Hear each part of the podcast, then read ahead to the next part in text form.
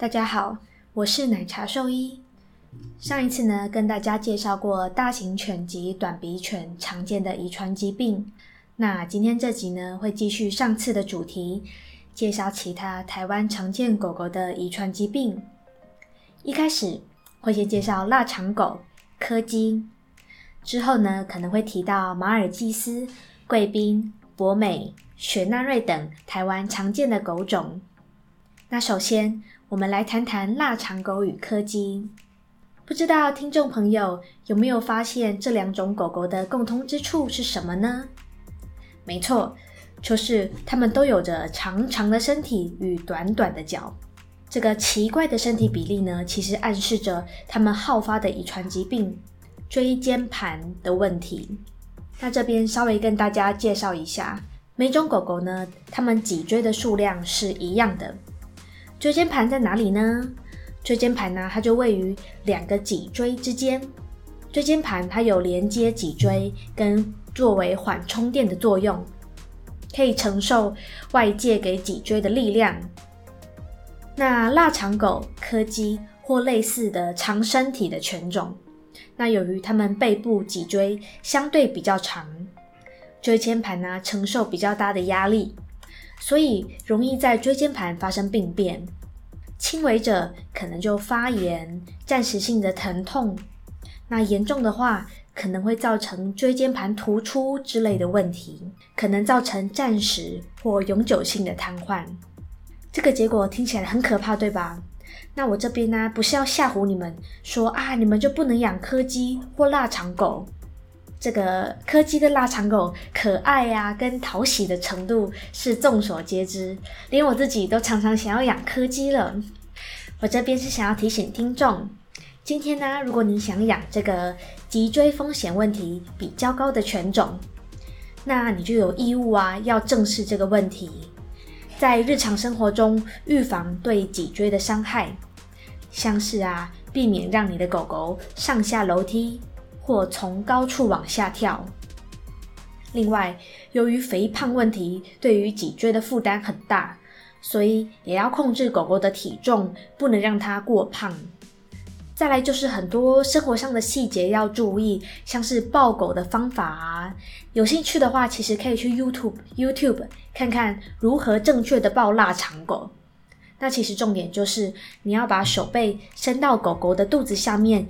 用捧的把狗狗整个捧起来，抱起来的过程中，它的脊椎会是水平的。那你那你的手会承受整个狗狗的重量，而不是只有拉它的前脚或上半身这样把它提起来。这样对呃垂直这样提起来对脊椎的伤害比较大。另外，往后如果真的不幸发生了椎间盘的问题。相关的医疗负担呢，像是椎间盘的手术、住院、后续复健的费用，那可能会需要狗狗的轮椅之类的。在养之前，也最好都要想想自己是否有能力可以承受这些负担。如果对于啊椎间盘、脊椎的问题发病后一连串的挑战啊，没有心理准备的话，那我会建议你们可以考虑看看其他解决问题比较少的狗种。那讲完柯基与腊肠狗后，接下来我会比较快的讲一些其他常见品种狗狗的好发疾病。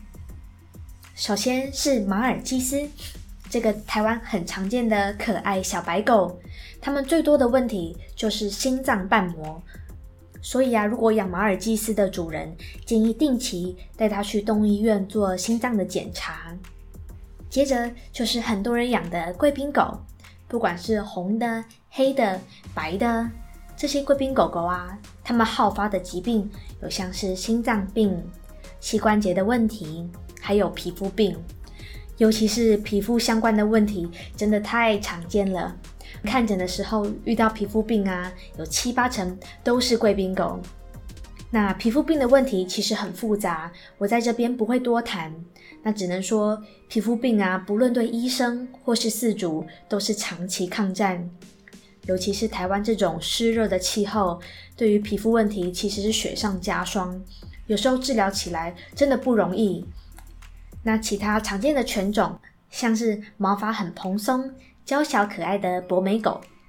它们跟贵宾一样，容易有心脏、膝关节的问题。此外，气管塌陷也是博美狗很常好发的问题。另外，也很常见的老公公狗雪纳瑞，则是也是容易有皮肤问题，还有好发泌尿道结石的问题。那泌尿道结石的问题呢，可大可小，重点都是要去兽医院做检查，可能会需要手术把结石拿出来，或是可能会需要吃处方饲料或药物来把结石溶解。那今天。常见品种犬的好发疾病就先介绍到这边。听众听到这么多遗传疾病啊，其实也不用害怕。一来，不是每只品种犬都会发病；二来，很多遗传疾病啊都是可以预防，也可以治疗的。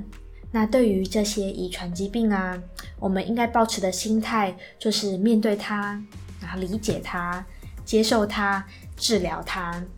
那渐渐的，你们就会发现，原本看起来很可怕的问题，其实好像也没有想象中那么可怕哦。那茶兽医的介绍到这边，有任何想问或想分享的事情，都可以留言给猫猫脚印哦。我们下次见啦，拜拜。